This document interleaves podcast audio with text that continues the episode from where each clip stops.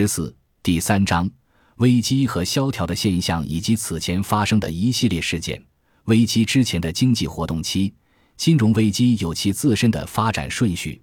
工业和商业萧条也总是发生在以切实或明显的繁荣景况为特点的经济活跃时期内。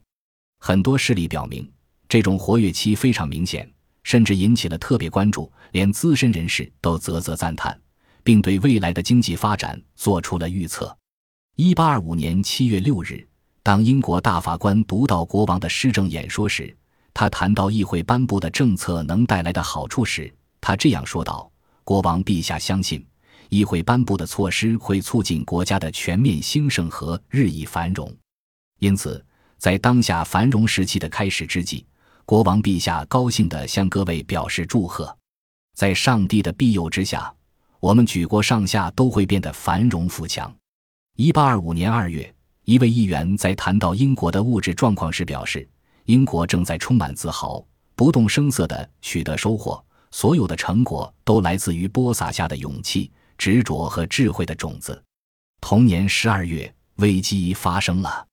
一八七三年三月十五日，伦敦经济学家在对上一年的调查中写道：“整个德国和奥地利、葡萄牙及欧洲南部的工商业的发展突飞猛进，速度之快让人难以置信。奥地利的发展让人大为震惊。”奥地利政府和立法机关不再像往年那样经常过分牵制并阻碍新公司的成立。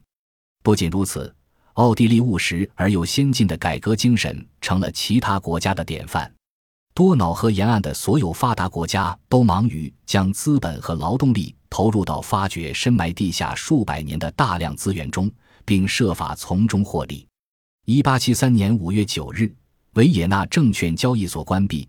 此后便发生了严重的经济危机，紧随其后的是异常漫长的萧条期。一八九二年十二月三十一日，K.G. 蛋公司的每周贸易回顾报告中提出，经济最为景气的一年在今天结束了，这无疑是对今后经济发展的有力暗示。一八九三年出版的一本书中附有对克莱门特·朱格拉关于美国危机的部分文章的翻译样本。该文章的译者索恩先生说。然而，对美国国库监督六十的银行利润分析表明，与需求相比，可利用资源的形势良好，并呈逐渐增长态势。这种态势与其他的繁荣迹象相结合，正说明对繁荣时期经济稳定发展的预测是正确的。发生在一八九三年五月的那次危机，众所周知就是这样。